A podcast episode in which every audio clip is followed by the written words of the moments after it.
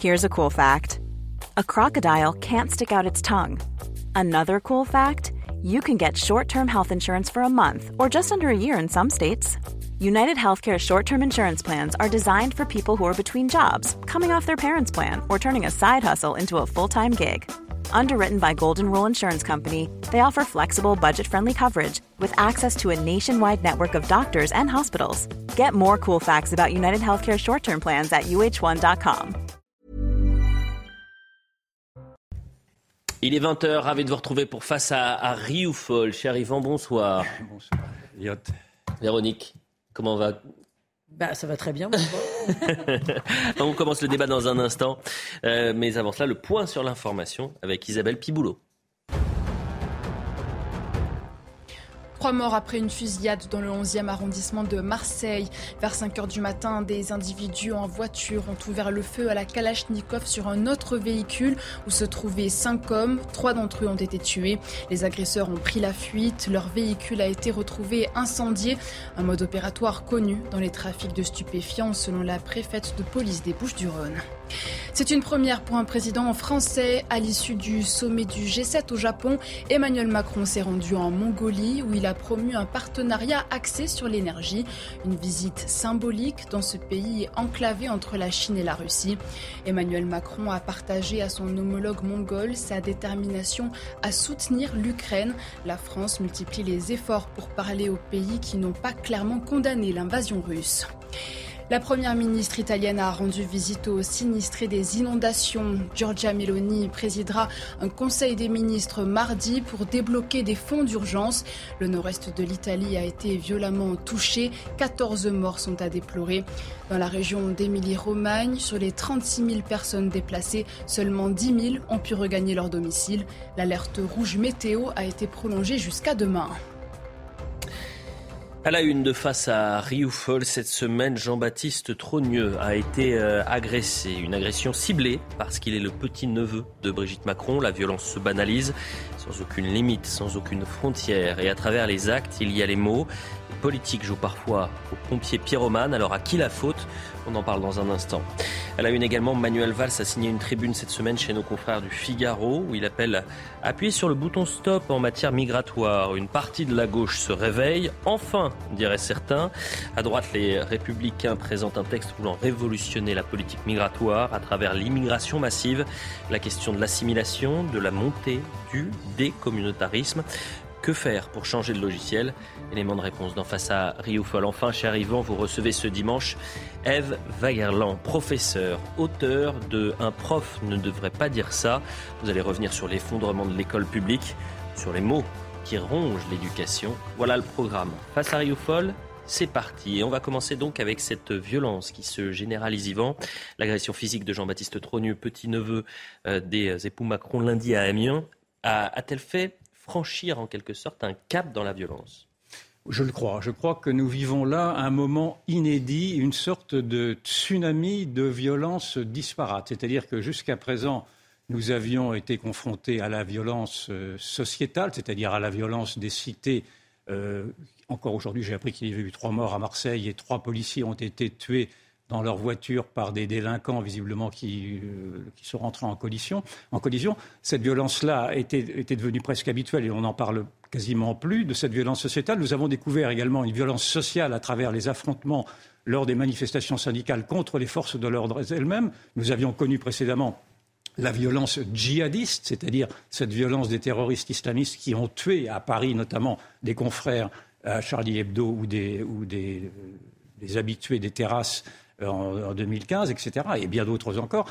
et là, nous découvrons la violence politique. C'est une violence politique qui s'est affirmée aujourd'hui à travers l'agression contre ce, jeune homme qui a été choisi parce qu'il était en filiation avec euh, la, famille euh, du président de la République. En singulièrement, c'était un proche de l'épouse du président de la République. Et donc, il a été choisi parce qu'il représentait, dans le fond, le président de la République. Et moi, je tiens pour responsable, dans le fond, euh, l'extrême gauche dans ses appels à l'insurrection de la rue, dans ses appels à la violence, dans ses appels à, faire tomber la Ve République, dans ses, dans odes à 1793, dans, dans cette réhabilitation de Robespierre et de ces têtes qui roulent. Et je pense que les profils qui sont apparus, d'ailleurs, de ceux qui ont euh, agressé M. Trogneux, euh, étaient vraiment des, c'était la bêtise au front de taureau, pour reprendre l'expression de Baudelaire. C'est-à-dire vraiment, c'était pas des gens très malins, c'était des gens vraiment très influençables. Et ceci est le terreau qui me fait dire que cette violence politique peut en effet s'accentuer parce qu'elle rentre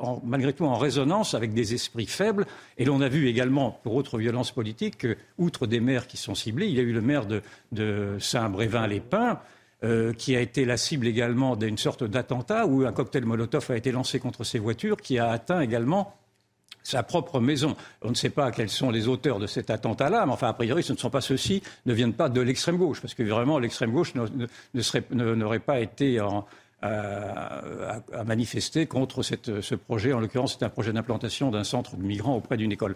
Et donc, on voit qu'il y a là, euh, euh, dans le fond, un, terreau qui, me paraît, qui me paraît être très brutal et qui me paraît euh, peut-être faire présager de ce que pourrait être une guerre civile qui, pourrait arriver plus vite que prévu avec cette violence politique. Mais en même temps, il ne suffit, pas de, condamner ces actes-là. Ces actes condamnables, on est bien d'accord, sont condamnables, on est bien d'accord, mais il faudrait savoir d'où vient cette violence, d'où vient cette haine que suscite le président de la République. Je pense que c'est cette question-là qu'il faut poser et cette haine que suscite le président de la République ne peut pas être évacuée au prétexte qu'on viendrait à l'excuser. On ne l'excusera pas en posant cette question de savoir pourquoi, dans le fond, ce président de la République suscite maintenant un tel rejet. Moi, j'y vois deux explications, euh, voilà ce qu'elles valent, mais en tout cas, je crois que les, Français voient en lui, dans le fond, euh, l'expression d'un autoritarisme que je ne confonds pas avec l'autorité et l'expression d'un profond mépris. Un autoritarisme dans la mesure où précisément euh, le président de la République cherche à pallier le manque d'autorité de l'État par une sorte de, de mise en scène d'une autorité factice qui ne s'en prend dans le fond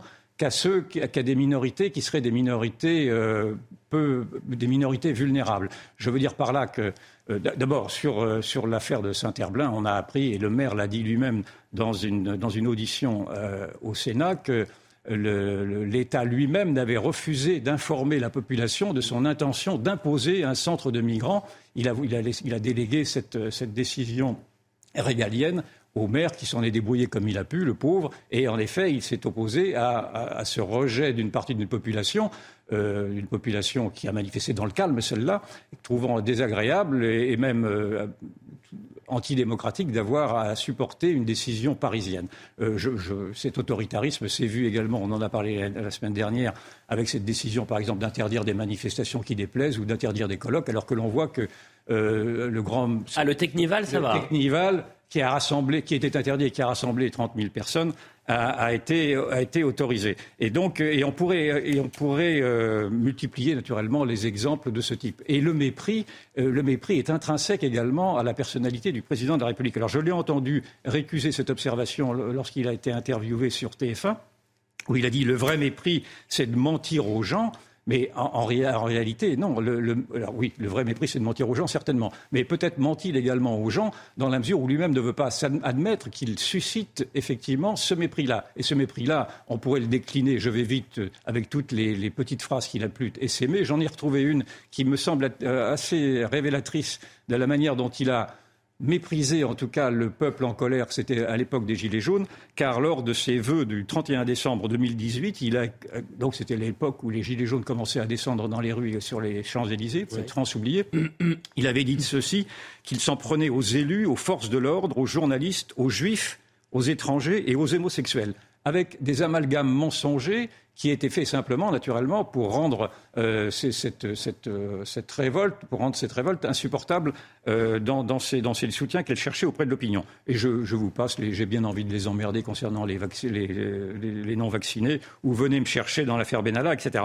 Donc, je, je, veux bien concevoir que le président de la République n'est pas dénué d'empathie. Je veux bien concevoir qu'il aime, qu'on l'aime, mais j'observe malgré tout que c'est un homme qui déverse de l'huile sur le feu et que, dans le fond, sans être trop polémique, ou même en étant assez polémique, je trouve qu'il est assez pyromane. C'est un président pyromane. Bon, vous exagérez quand même un peu, euh, Yvan. Emmanuel Macron ne peut pas être tenu pour responsable de toutes les violences. Non, il ne peut pas être tenu pour ces violences que j'ai énumérées.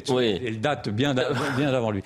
Enfin, en tout cas, les violences sociétales, les violences djihadistes également. Les violences politiques, ce sont des violences malgré tout nouvelles. Et je, je l'accuse malgré tout de, n'avoir rien fait pour réguler, pour essayer d'amoindrir euh, les, ces grandes fractures françaises. Je l'entends abondamment parler, et d'ailleurs je m'en méfie en général quand les gens parlent ainsi, abondamment parler euh, d'apaisement, de bienveillance, de vivre ensemble. Et en général, quand on déverse ces mots-là, c'est que précisément on veut taire, le, on veut taire en tout cas l'incapacité qu'a l'homme politique à, à résoudre ces graves fractures. Et je pense que quand il a dit, par exemple, dans le journal L'Opinion cette semaine, euh, le déni est le carburant des extrêmes, il a assurément raison, mais simplement lui-même participe à ce déni. D'abord, il participe à ce déni en refusant d'admettre qu'il est, méprisant, ça c'est une chose, c'est une chose admise, mais il, participe à ce déni également en réduisant sa politique au seul aspect économique et social, dans une sorte de vision marxiste d'ailleurs, qui voudrait que l'histoire ne soit qu'une réponse économique à des, tensions sociales. Et en ignorant toute la question qui me paraît pour moi fondamentale, et pour moi et pour d'autres, euh, la, question identitaire, civilisationnelle, la question de l'âme d'un peuple, etc. Et je trouve qu'à force d'évacuer ce sujet-là, alors il a fait, euh, il, a, invité à Versailles, au nom de Choose France, euh, 200, 200 grands patrons mondiaux qui ont promis 800, 900, 900 emplois, c'est très bien, naturellement, on, peut, applaudir. Euh, il a saturé l'espace médiatique en promettant 2 milliards d'euros à la classe moyenne euh, c'est très bien, euh, mais euh, je, pense que c'est ignorer malgré tout ce qu'est cette classe moyenne-là, qui ne demande pas d'argent simplement, qui demande de la considération et qui demande, dans le fond, à être rassurée sur sa grande fragilité existentielle. Car, dans le fond, cette classe moyenne-là, cette France oubliée, cette France périphérique, est une France qui ne réclame pas des subventions, qui ne réclame pas l'aumône, qui réclame simplement à une sorte de continuité historique que n'arrive pas à assumer le président de la République, sinon, a, invité les plus grands dans les, dans les fastes de Louis XIV. Cette continuité historique, euh, naturellement, en est une, mais simplement, elle, ne parle pas au peuple qui est un peuple, un peuple délaissé. Et d'autant plus que je trouve que euh, Macron ne va pas, euh, ne va pas au fond de ce qu'est cette violence en appliquant lui-même la violence légitime. C'est-à-dire que s'il y a tant de, s'il y a ce tsunami de violence, c'est parce que la seule violence respectable qui pourrait advenir serait la, violence d'État, la violence légitime. Or, ces violences s'accentuent à mesure que la violence légitime s'efface. On voit bien à chaque fois, je ne vais pas non plus faire l'inventaire aujourd'hui de ces contre-sociétés qui imposent leurs lois.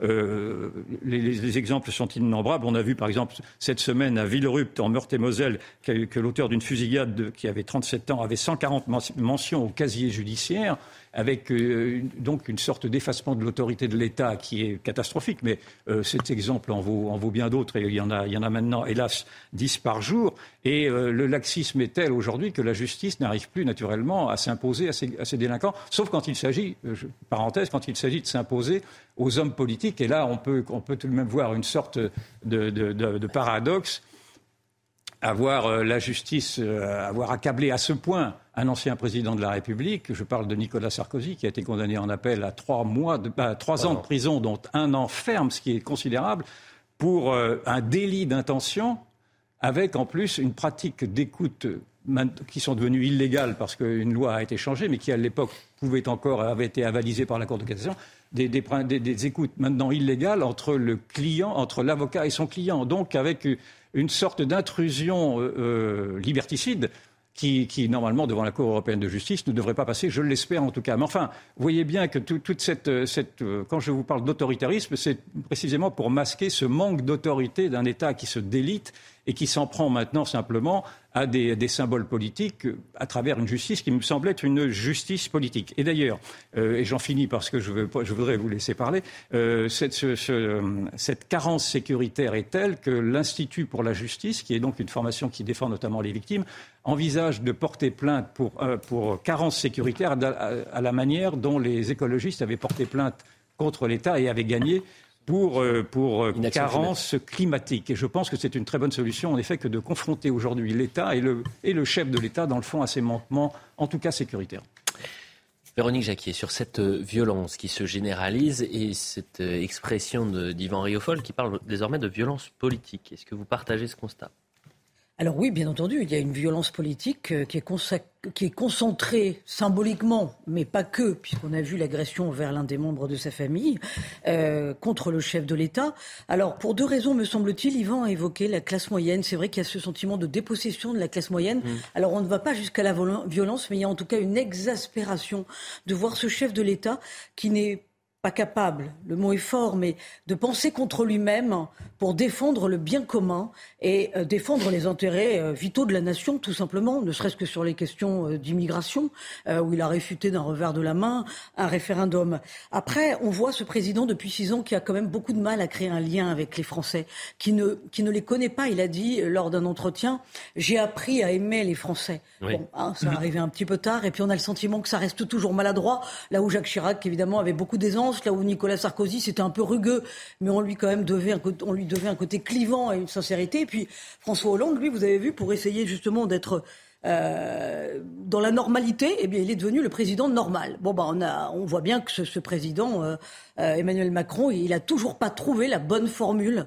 pour essayer d'arriver à emmener les Français avec lui dans une aventure politique et surtout dans une vision. C'est ça qui est exaspérant aussi, c'est qu'il y a une montée de la violence parce qu'on voit bien que les Français ne voient pas où on veut les emmener. Alors après, sur le, le, terreau proprement dit de la violence, il y a un angle que n'a pas abordé Yvan et qui me paraît important, c'est quand même le délitement total de la société.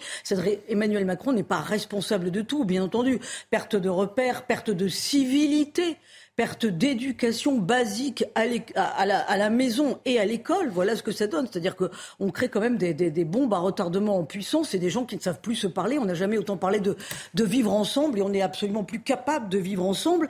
On a donc maintenant des individus qui sont très sales qui ne sont plus capables de vivre en société. Disparition de l'usine, disparition du bistrot, c'était des amortisseurs, tout ça, hein, mm. de colère sociale, c'est vrai. Même l'Église, après tout.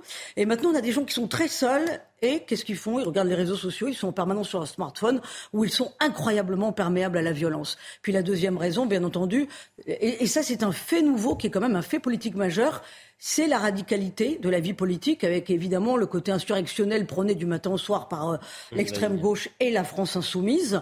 Et, et, on en voit là les dégâts considérables, c'est-à-dire des maires en première ligne, avec des gens qui n'osent plus euh, à les baffer parce qu'ils sont à portée de baffe ou à les agresser physiquement. Mais le péché originel de la Macronie, c'est aussi quand même, quand il y a eu les gilets jaunes et le saccage de, l'Arc de Triomphe, euh, un pouvoir qui derrière a lâché 17 milliards d'euros. Donc il y a quand même pas mal de gens en France qui sont pour l'insurrection, pour frapper le maire parce qu'il n'est pas loin et qu'il est à portée de coups de poing, tout simplement parce qu'il se dit que c'est la seule façon d'obtenir quelque chose. Justement, sur cette classe politique, euh, Yvan, est-ce qu'elle joue ce rôle si important de modérateur? Une petite parenthèse pour compléter mon propos. Euh, c'est vrai que ce qui a alimenté la violence politique, c'est également l'usage de ce 49.3. J'ai oublié de le mentionner dans les ah. raisons. Mais c'est vrai que ce 49.3, malgré tout, a, été également en lui-même. Alors certes, c'était un acte constitutionnel, un acte légal. Il a été vu lui-même comme une sorte d'acte de violence dans la mesure où il a interdit les députés d'avoir à se prononcer sur un projet dont ils auraient peut-être euh, rejeté. Je ferme cette parenthèse pour que je sois bien clair. sur, sur, votre question, oui, je pense que les. Euh, en tout cas, ce que j'observe, euh, c'est que la droite joue le jeu. La droite se tient bien. La droite essaye de calmer le jeu. En revanche, je suis absolument sidéré, je suis scandalisé, même par l'attitude de, l'extrême gauche depuis le début, je l'ai dit en introduction, mais je le, précise encore aujourd'hui, et singulièrement à travers les propos incendiaires qui ont été tenus cette semaine par Marine euh, Tondelier, qui est la secrétaire nationale d'Europe Écologie Les Verts, et qui, s'en prenant d'ailleurs à, à, CNews et à Valeurs Actuelles, a fait un amalgame pour laisser, laisser comprendre que ces médias-là euh, laisserait, euh, laisserait l'idéologie néo-nazie prospérer et en accusant précisément CNews, une fois de plus, ce n'est pas la première fois que CNews maintenant est la cible de ceux qui voudraient la faire taire, en accusant CNews de diffuser des idées réactionnaires, racistes, misogynes, homophobes et climato-sceptiques. Mais quand on voit euh, que c'est. Alors, naturellement, on peut se contenter de dire que ces propos sont des propos imbéciles et polémiques. Mais simplement, quand on voit comment ces propos peuvent être entendus par des esprits faibles, euh, du profil de ceux de, ceux que l'on a pu voir qui ont agressé euh, Jean-Baptiste Trogneux, par exemple, on a bien vu que c'était vraiment des brutes épaisses. Et quand on lance sur la place publique de tels propos, on se dit que dans le fond, on se rappelle le sort qui a été, par exemple, celui de nos confrères de Charlie Hebdo, qui, de la même manière, avaient été traités d'islamophobes, euh, non pas par eux, mais également par une sorte d'islamo-gauchisme également, et qui, euh, qui faut-il le rappeler, ont été assassinés dans leurs locaux. Je ne dis pas, naturellement, que c'est ce qui va se produire, mais simplement, il est parfaitement irresponsable et scandaleux, d'ailleurs, dans le fond, euh, qu'au cœur même de cette chaîne, au cœur même de ces news, vous ayez des présentateurs, des présentatrices, ou des, commentateurs qui soient sous protection policière. Je ne sais pas si vous vous rendez compte de l'état dans lequel aujourd'hui la liberté d'expression, à cause précisément de ces incendiaires qui sont précisément au cœur de cette extrême gauche qui appelle à l'insurrection sottement sans voir quelles sont les cibles qu'elle désigne. Il y a peut-être naturellement à désigner des cibles, mais certainement pas au cœur d'une démocratie et d'une chaîne qui accepte le pluralisme. Et donc, euh, moi, j'ai je, je, envie de dénoncer naturellement tous ces faiseurs de haine, et je pense que le camp du bien fait beaucoup de mal. J'invite Marine Tondelier à passer euh, une après-midi et faire une manifestation avec certains journalistes de CNews qui subissent Absolument. les insultes, les menaces et des déclarations qui font ensuite écho à ce qui a pu être dit par certains responsables politiques.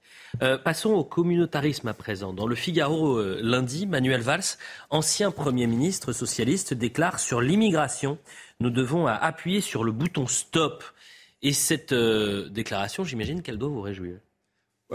Elle, me réjouit, oui, par, par sa lucidité, mais elle m'accable par, par son retard. Ah bah Et je, je veux dire, ça fait maintenant 40 ans, 50 ans que nous sommes quelques-uns à sonner l'alarme et à dire que cette immigration est une immigration folle. On ne découvre pas, j'espère qu'on ne découvre pas aujourd'hui les conséquences d'une immigration de peuplement qui n'a pas été pensée. J'observe d'ailleurs que les, les, républicains également se réveillent, puisque dans le JDD aujourd'hui, les trois, les trois principaux responsables du, rassemble, du, du parti républicain, pardon.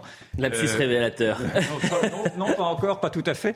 Euh, messieurs Ciotti, Rotaillot et Marlex disent également qu'il faut mettre un coup d'arrêt à l'immigration de masse. Mais que ne l'ont-ils il fait auparavant. Moi, naturellement, je suis content d'entendre ça, mais simplement, je suis désespéré, je suis même euh, révolté de voir tant de lâcheté qui s'est accumulée euh, au cœur de la gauche, mais également au cœur de la droite. On l'oublie trop à ne pas vouloir se, saisir de cette, question-là, euh, parce que j'en ai fait l'expérience moi-même pour avoir alerté avec d'autres sur ce problème d'immigration. Je vous assure que les, les les, colibés, les insultes, les étiquettes infamantes, infamantes que l'on a pu recevoir depuis 30 ans ou 40 ans peut naturellement euh, conduire certains d'entre nous à renoncer, dans le fond, à, désigner euh, ce qui est pour moi le problème le plus fondamental dans le déséquilibre de la nation. Pour, euh, je parle de l'immigration de Olivier Marlex, euh, non, Bruno Retailleau dit peu ou prou la même chose que vous. Mais hein. oui, mais c'est très bien de le dire maintenant, c'est parfait. Bravo, bravo, monsieur Retailleau. Et encore, monsieur Retailleau n'est pas, n'est pas le, le, le, plus pleutre de tous, naturellement, mais simplement, il y a quand même un procès en lâcheté qui a été fait.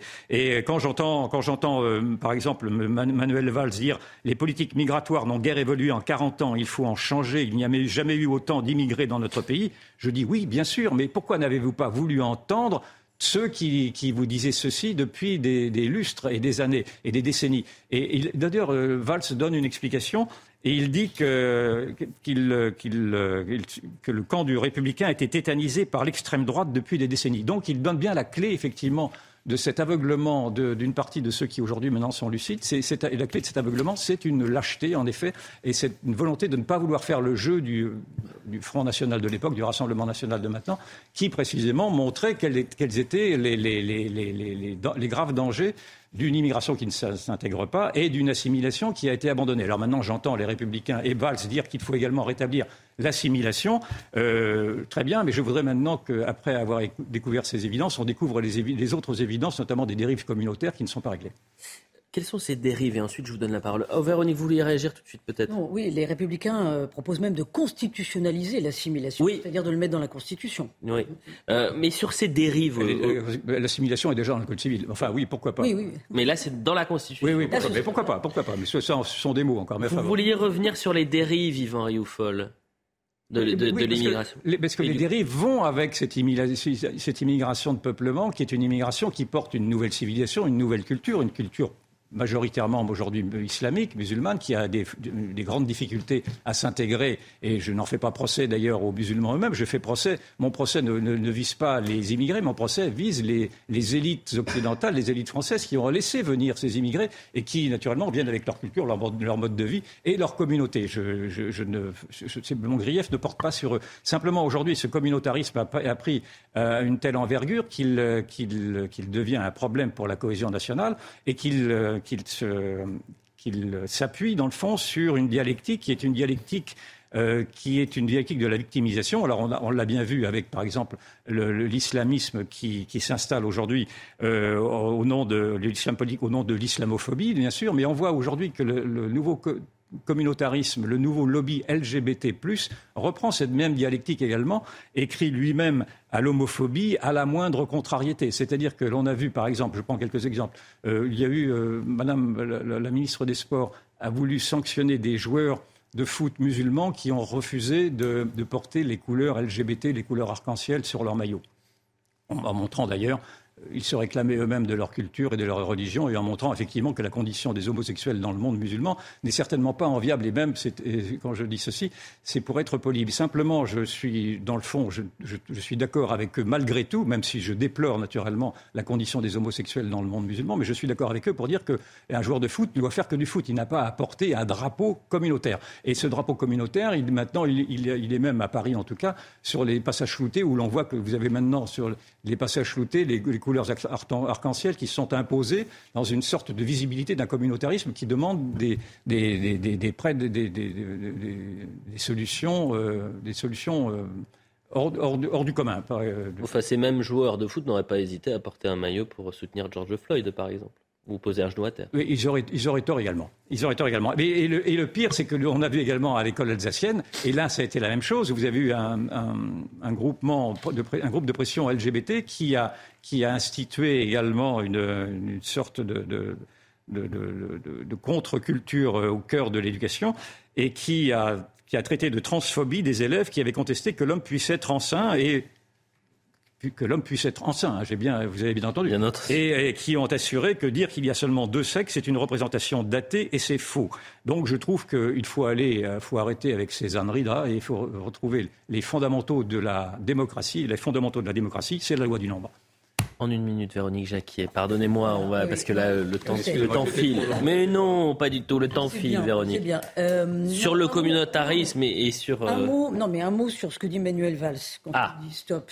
Euh, c'est bien gentil, mais enfin, euh, c'est sous le quinquennat de François Hollande qu'on a euh, levé le, côté délit pour séjour clandestin et régulier dans notre pays. Et il dit d'ailleurs à demi-mot dans son interview que oui, oui, bon, bah ça, ils auraient peut-être pas dû le faire je trouve que c'est un petit peu facile. À l'époque, il était dans la majorité, euh, il était Premier ministre. Donc ce sont des discours, moi, qui me paraissent toujours parcellaires. C'est-à-dire on a d'un côté un ancien euh, Premier ministre socialiste euh, qui fait son mea culpa, d'un autre côté la droite qui dit ah oui, on n'est jamais allé aussi loin, il faut aller encore plus loin.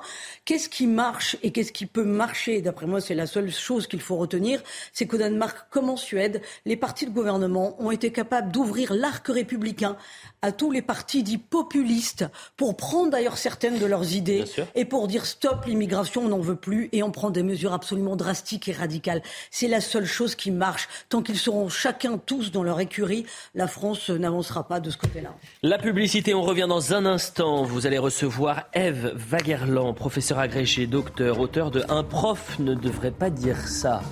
Elle va nous dire ce qu'il ne faudrait pas dire quand on est professeur. A tout de suite pour la deuxième partie de Face à Rioufol. 20h30 sur CNews, le point sur l'information, Isabelle Piboulot. Accident mortel à Villeneuve-d'Ascq ce matin. Quatre personnes ont été tuées, dont trois jeunes policiers.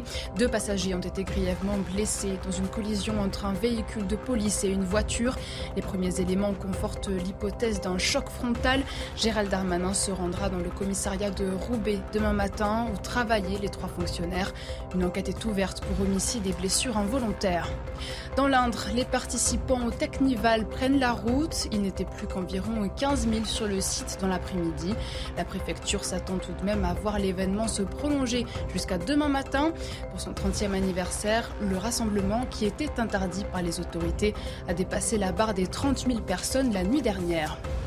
Et puis la même liesse qu'il y a un an, drapeau jaune et noir à l'honneur, La Rochelle a célébré ses rugbymen au lendemain de leur sacre en Champions Cup. Un deuxième titre européen consécutif après s'être offert le Leinster à Dublin 27 à 26.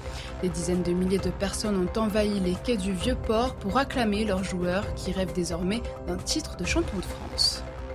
Pour le point sur euh, l'information, on reçoit ce soir Eve Vagerland. Merci d'être avec nous. Vous avez écrit Un prof ne devrait pas dire ça. Vous êtes professeur agrégé, docteur, euh, et vous avez enseigné depuis 2014. Yvan Rioufol, pourquoi avoir invité Eve ce soir? Écoutez, parce que j'ai une profonde admiration, un profond respect pour ces enseignants qui sont entrés en résistance face au désastre éducatif, dans le fond, et qui prennent des risques à dire des vérités. Et c'est en ceci, et après avoir lu le livre d'Eva Vagarland, que je conseille, qui est un livre qui est bourré d'anecdotes, alors certes, des livres sur le désastre scolaire, il y en a eu beaucoup depuis maintenant 20 ans ou 30 ans, celui-ci a une spécificité, c'est-à-dire qu'il est très accessible et qu'il montre euh, très concrètement ce qu'est également, ce qu'est aujourd'hui ce désastre éducatif. Et ma première question était de savoir, euh, très brièvement, euh, de quoi souffre, selon vous, l'école publique aujourd'hui hmm. Alors c'est important, je pense, de, poser le problème euh, clairement parce que très souvent, euh, les, problèmes d'éducation nationale sont justement mal euh, présentés, du moins à, mon sens. Qu'il s'agisse des questions de pédagogie, de problèmes de discipline en classe ou même de laïcité, on entend toujours que les professeurs ne sont pas assez formés, par exemple. Donc ça, c'est un discours qui, m'exaspère parce que euh, il sous-entend que euh, s'il y a des problèmes, c'est parce que nous ne savons pas y faire dans le corps enseignant. Euh, en plus, il faut savoir que les instituts de formation des professeurs sont les temples du pédagogisme qui a mis l'école par terre. Donc, je ne sais pas si c'est une très bonne idée d'y passer plus de temps. après, vous avez le discours des syndicats. qui revient très souvent à dire qu'il y a un manque de moyens alors que le budget de l'éducation est colossal il est, supérieur à la moyenne de l'OCDE pour un résultat maintenant inférieur. On entend par exemple souvent que les classes sont surchargées. Alors c'est vrai qu'à l'heure actuelle, il est difficile de faire cours euh, tranquillement avec un groupe de plus de 15 élèves. Mais on sait tous aussi très bien que si les élèves se comportent euh, correctement, euh, on peut parfaitement avoir des classes de 40, ça ne pose aucun problème. Donc tout ça maquille en fait le, vrai problème et la vraie question qui est euh, de, savoir pourquoi aujourd'hui, dans de plus en plus de classes, il est pratiquement impossible d'enseigner en fait. C'est ça, pourquoi est-ce que est-ce est le poids de l'idéologie, du pédagogisme, est-ce le poids dans le fond du, communautarisme, est-ce le poids de cette société nouvelle qui s'est installée au cœur de l'école avec une immigration de peuplement? Dans tous ces éléments-là, qu'est-ce qui est l'élément primordial dans l'effondrement aujourd'hui de la transmission? Alors, de manière générale, j'insisterai sur le facteur idéologique et dans le livre, j'insiste sur les idéologies dans l'école parce que euh, ça me paraît plus intéressant comme analyse, en tout cas, que le discours sur l'absence de moyens. Euh, on a une idéologie euh, progressiste, égalitariste, euh, qui, qui a mis l'école par terre. en créant déjà une hétérogénéité dans les classes à cause du refus des classes de niveau, par exemple, et de toute forme de sélection. Oui, voilà, l'arrivée du collège unique, l'absence totale de, sélection, à un point, beaucoup de gens ne, s'en rendent pas compte, mais dans, l'école où ils déposent leurs enfants, petits-enfants, il n'y a aucune forme de redoublement. On entre au collège sans savoir lire, on entre en seconde sans avoir eu son brevet. Donc ça, c'est la réalité actuelle. Alors, ça fait qu'en classe, on nous demande d'enseigner à plusieurs niveaux en même temps. Ça s'appelle la pédagogie différenciée, ça ne marche absolument pas. Euh, donc ça, c'est cette hétérogénéité. Ensuite, vous avez l'obsession de l'inclusion, euh, qui fait qu'on a des élèves avec des troubles graves qui nécessiteraient un, un établissement spécialisé qui sont, qui sont présents en classe. Cette fameuse école inclusive qui voudrait y, inclure des élèves, dans le fond, euh, également handicapés mentaux, c'est ça qui est, un, qui est un mensonge, hein, parce que moi j'en ai eu des élèves comme ça en classe, ils sont, ils sont en souffrance, c'est vraiment terrible. Ils ne peuvent évidemment rien suivre de, de, ce qu'on fait. Nous, les profs, on n'a aucun, aucune espèce de, de moyen pour, pour se charger d'eux. Euh, dans un tout autre registre, vous avez des, maintenant des, des petits délinquants. Euh, euh, des élèves qui peuvent arriver avec une arme blanche hein, dans leur sac. Euh, c'est courant, en fait. Euh, dans, les établissements scolaires. Et ça, ça peut être dans n'importe quel établissement scolaire aujourd'hui. C'est-à-dire que vous nous dites que ce qui arrive aujourd'hui à l'école publique n'est pas simplement dans l'école publique, dans le fond des zones des zones sensibles, mm. des zones des cités, mais également c'est une, c'est une situation qui s'est, qui s'est généralisée à l'ensemble des écoles publiques. C'est bien ce que vous nous dites. Dans le livre, j'insiste beaucoup sur le fait que mon expérience ne se cantonne pas du tout aux REP, aux zones difficiles, etc que j'ai euh, enseigné dans des, établissements tout à fait euh, standards. Euh, et ça ne m'a pas empêché d'y constater à peu près les mêmes choses. Alors forcément, il y a des, ça s'aggrave dans, certains établissements, mais globalement, il y a ces, ces, phénomènes que je décris sont présents un peu partout. Ça, c'est certain. Ce que vous dites est ahurissant. Et comment réagissent les professeurs eux-mêmes? Est-ce qu'ils acquiescent, dans le fond, à cette situation ou est-ce qu'il y en a tout de même quelques-uns qui, comme vous, commencent à se rebeller, dans le fond? D'ailleurs, peut-être prenez-vous des risques à, dire ces choses-là, vous me direz également. C'est possible, je ne sais pas dans quelle mesure, mais la suite le, dira. Euh, pour, ce qui est des collègues, euh, il est certain que maintenant, une salle des professeurs est, généralement une sorte de, bureau des plaintes, hein, euh, toute la journée, on, raconte ses expériences difficiles avec les élèves. Les, les profs sont vraiment en souffrance. Donc maintenant, il y, a de moins en moins d'hypocrisie à ce niveau-là. On entend de moins en moins que c'est merveilleux, que c'est très sympa. Il y en a encore qui le font. Euh, l'Omerta euh, euh, reste encore en conseil de classe où souvent les, profs n'osent pas assumer leurs difficultés parce qu'ils sont culpabilisés. c'est à cause de ce que je vous disais tout à l'heure. On, est dans l'idée que s'il y a des problèmes de discipline, c'est pas la faute du comportement des élèves, c'est le prof qui ne sait pas gérer sa classe. Donc ça fait qu'en conseil de classe, par exemple, les, profs assument très peu leurs difficultés. Mais sinon, donc en salle des profs, le, constat est assez partagé. Par contre, euh, lorsqu'il s'agit de réclamer des solutions, il y a un blocage idéologique euh, qui est total. Euh, C'est-à-dire que l'école reste encore le réceptacle de, de, l'extrême gauche, enfin pour dire les choses assez clairement. Oui, alors Est-ce que c'est ce bien ce que vous constatez L'extrême gauche est surreprésentée par rapport au reste de la population chez, chez les enseignants, et sinon il y a une, majorité d'enseignants qui sont dans l'idéologie progressiste, en tout cas qui, qui seraient horrifiés par des idées euh, jugées réactionnaires. Euh, comme Ce serait quoi les idées réactionnaires Alors, euh, bah, remettre des classes de niveau. c'est certain que si, si vous proposez, ne serait-ce que de réinstaurer une véritable sélection à un examen comme le brevet, on se heurterait à des grèves d'enseignants. C'est à peu près certain. Et quelle est la place que tient euh, cette immigration que dont, nous parlions tout à l'heure, cette immigration de peuplement, donc qui arrive également, qui de mon point de vue asphyxie également une grande partie du, système scolaire, qui n'arrive plus à, faire passer des, cultures à ceux qui en sont des, cultures une culture occidentale à ceux qui en sont étrangers. Hmm. Alors je pense qu'effectivement il, y a un problème de, culture commune qu'on n'arrive plus à, instaurer, à, avoir. Euh, avec effectivement d'une part des enfants venus euh, ayant une autre culture et euh, des enfants français qui ne possèdent plus leur propre culture, qui sont déracinés. ah oui, vous dites les, deux choses. C'est ça. Il y a d'abord des élèves qui arrivent et qui ne connaissent pas la culture, mm. et des élèves qui sont des, mm. Français, Français de France, et qui eux-mêmes ont oublié leur culture. le vide dans la transmission de notre propre culture crée un appel d'air, notamment bah, pour l'islamisation, ça c'est certain. Euh, ensuite, c'est vrai que pour les enfants euh, issus de l'immigration, qui sont en majorité dans, certains établissements, euh, il y, a, des difficultés accrues pour eux du fait de la, bah, déjà de la maîtrise de la langue. C'est la base. donc ça, crée effectivement des, problèmes supplémentaires dans le, dans le système scolaire. Cette, cette, mauvaise maîtrise de la langue, quand elle est mal parlée ou peu parlée à la maison, c'est difficile pour eux ensuite de, de réussir scolairement. vous avez la méconnaissance du système scolaire de la part des parents. Euh, qui fait que pour eux c'est difficile de suivre en fait la scolarité de, leurs enfants. Donc euh, effectivement ça complique encore. Je dirais que c'est un facteur aggravant de problèmes qui sont déjà là, euh, qui sont déjà présents à cause des, choix éducatifs qui ont été faits depuis 40 ans maintenant. Véronique Jacquet. Qu'est-ce que vous pensez du respect de la laïcité? Parce qu'on voit qu'il y a de plus en plus d'atteintes à la laïcité. Est-ce que la notion vous paraît même de plus en plus compliquée à défendre au sein des établissements scolaires? Alors, dans les établissements scolaires, on est de plus en plus avec deux attitudes différentes. Euh, qui se répartissent un peu en fonction des générations. Vous avez une ancienne génération de professeurs qui est encore euh, assez laïcarde, on dirait, qui défend euh, vraiment la, laïcité pure et dure, qui, pose aussi des problèmes, notamment dans cette déculturation, je pense, parce qu'on a, on a, supprimé du système éducatif toute la culture chrétienne, qui fait que les élèves n'ont pas de repères pour la majorité des productions artistiques en fait jusqu'au XXe siècle hein, qui sont complètement imprégnées de culture chrétienne. Donc on a refusé de transmettre euh, tout ça au nom d'une vision de la laïcité qui me paraît vraiment euh, euh, bah, anti-chrétienne, etc.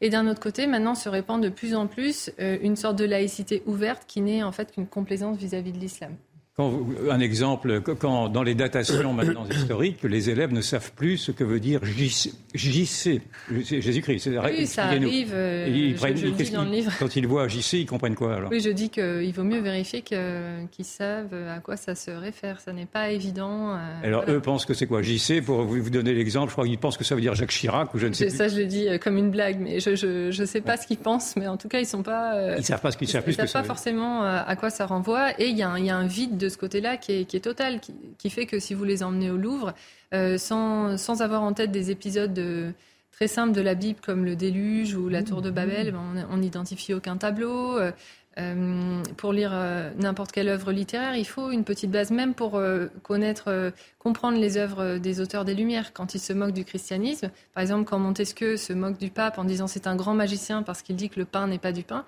il se réfère au dogme de l'Eucharistie. Mais si, si on n'a aucune idée de ce que c'est, on ne comprend pas la blague de Montesquieu. Enfin, ça imprègne vraiment toute notre culture à, à tous les niveaux. Et ce désastre qui donc accable maintenant l'école publique, est-ce que vous le retrouvez, enfin vous ne connaissez pas bien l'école privée, mais est-ce que dans, les témoignages que vous pouvez avoir, vous le voyez également par capillarité dans l'école privée? Alors j'ai l'impression que l'école privée s'en sort mieux parce qu'il y a une meilleure sélection sociale. Euh, des élèves, il y a quand même encore davantage une volonté euh, de transmettre le savoir. En revanche, euh, au niveau de l'imprégnation idéologique, j'ai l'impression que c'est de plus en plus semblable par rapport au, public. Euh, j'ai pas l'impression qu'on transmette d'autres valeurs. Est-ce que vous pensez malgré tout que le corps enseignant, pour revenir de là où vous venez, peut, peut-être, pourrait être une force de résistance à ce que je vois moi comme étant une décadence et peut-être pour essayer d'ouvrir dans le fond une sorte de renaissance, enfin de, de, de rétablissement d'une culture perdue Est-ce que, est que l'on peut, euh, outre vous-même, est-ce que l'on peut espérer que le corps enseignant puisse se réveiller? Je, Par exemple, je, je voyais que dans les sondages, alors c'est peut-être euh, un mauvais exemple, et que 25% des enseignants aujourd'hui, dans ce corps très, très d'extrême gauche, avaient voté pour euh, Marine Le Pen. Mm. Et donc, ce qui montre malgré tout une sorte de réflexe dans le fond, réactif en tout cas, euh, face à ce que vous décrivez. Est-ce que vous observez ceci? Est-ce que le... Non, pas du tout. C'est des chiffres qui sont toujours assez étonnants, je, veux bien le croire, mais en tout cas, ça ne, ça ne transparaît pas en salle des profs où le discours de gauche domine largement, où c'est lui qui a voix au chapitre. Euh, je pense qu'ensuite, euh, voilà, le corps enseignant est tout à fait euh, capable d'assurer sa mission. Il faut qu'on lui en donne les moyens. maintenant, il faut vraiment un changement de politique qui, nous permette tout simplement d'enseigner dans, nos classes. Oui. Ce que vous dites est un peu désespérant parce qu'on a l'impression qu'il faut vraiment un changement de logiciel et de mentalité. Quand vous partez, parlez d'un corps enseignant qui est encore très progressiste, est-ce que vous croyez du coup au développement des écoles hors contrat? Leur nombre a, vraiment euh, beaucoup augmenté euh, ces dix dernières années. Donc, euh, Alors, c'est certain qu'on peut créer des établissements d'excellence en revenant à des méthodes de bon sens dans le hors-contrat. Ensuite, moi, ce qui me désespère un peu, c'est que je vois la logique politique qui est à l'œuvre derrière tout ça, c'est-à-dire qu'on a des élites qui abandonnent le système scolaire en faisant le calcul que leurs propres enfants pourront toujours s'en sortir en trouvant refuge dans le, dans le privé. Et ça, ça me choque beaucoup personnellement. Euh, je pense que tout le monde a droit à une instruction correcte et ça, c'est dans le public qu'il faut qu'il faut le défendre. Vous, bah, vous m'amenez à parler de, de Pape Ndiaye qui a mis ses enfants à l'école alsacienne et qui, lui, veut naturellement faire en sorte que l'école privée s'ouvre à l'identique de l'école mm. publique à, une immigration, enfin en tout cas à une France de la diversité.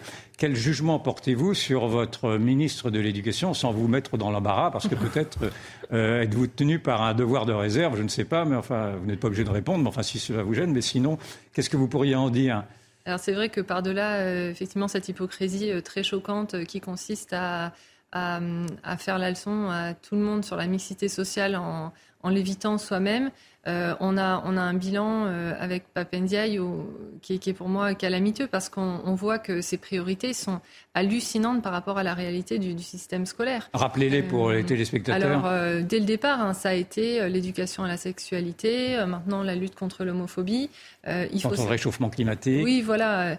Donc des, des, choses extrêmement idéologisées. Il faut savoir que quand on, quand on vous parle de faire aux enfants de l'éducation à la sexualité ou de la lutte contre les discriminations, c'est systématiquement le prétexte à euh, répandre l'idéologie euh, du genre en particulier dans l'école, euh, puisque les interventions autour de ces thèmes-là se font très très souvent par des associations de militants d'extrême gauche. J'y ai assisté moi-même, j'ai été extrêmement choquée d'entendre voilà, au sujet des discriminations, un militant expliquer aux élèves qu'il n'y a pas de christianophobie en France puisque nous sommes dans un pays à majorité chrétienne, que c'est toujours la majorité qui opprime les minorités.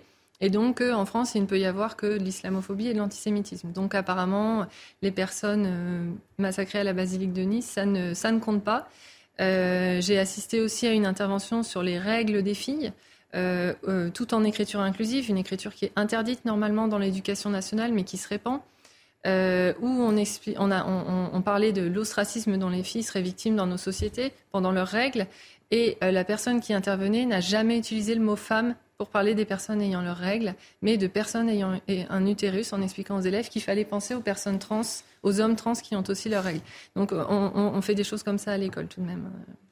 Comment donc vous avez un discours très libre, vous ne cachez pas vraiment vos opinions dans le fond, on le voit bien. Peut-être même pourriez-vous, euh, je pense que vous vous affirmez de droite dans votre livre. Est-ce que pour un prof peut-il s'affirmer de alors pour un prof qui s'affirme de gauche naturellement, tout cela est très conforme et très, très facile, pour lui. Est-ce qu'un prof qui s'affirme de droite est entendu et euh, est accepté par la profession, en tout cas par la corporation des professeurs?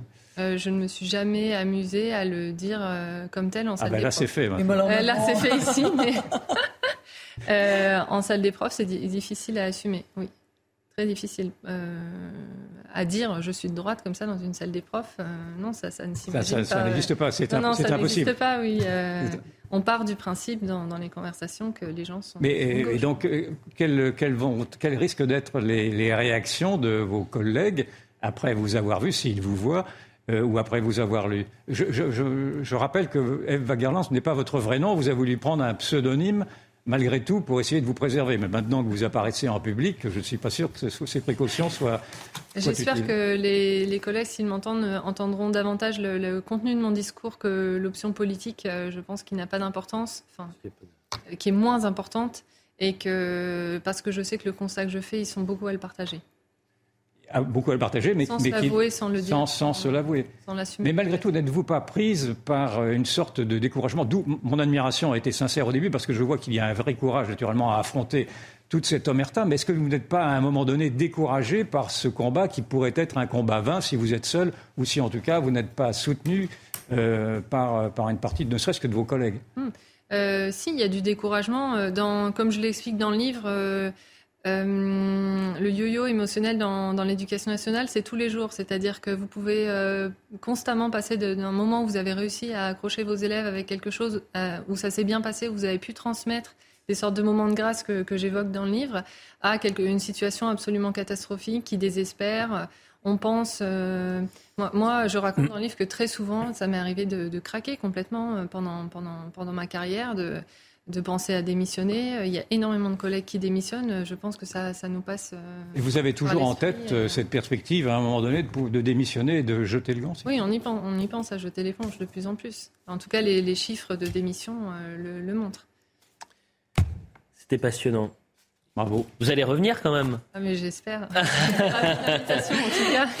J'avais juste une toute petite question. Est-ce que vous avez signalé lorsque vous avez euh, vécu cette conférence sur euh, quand on vous dit il n'y a pas de christianophobie euh, sur les règles des, femmes, vous l'avez signalé au rectorat ou au directeur de l'établissement Je l'ai signalé au chef d'établissement. Et on vous dit quoi Il n'a rien dit.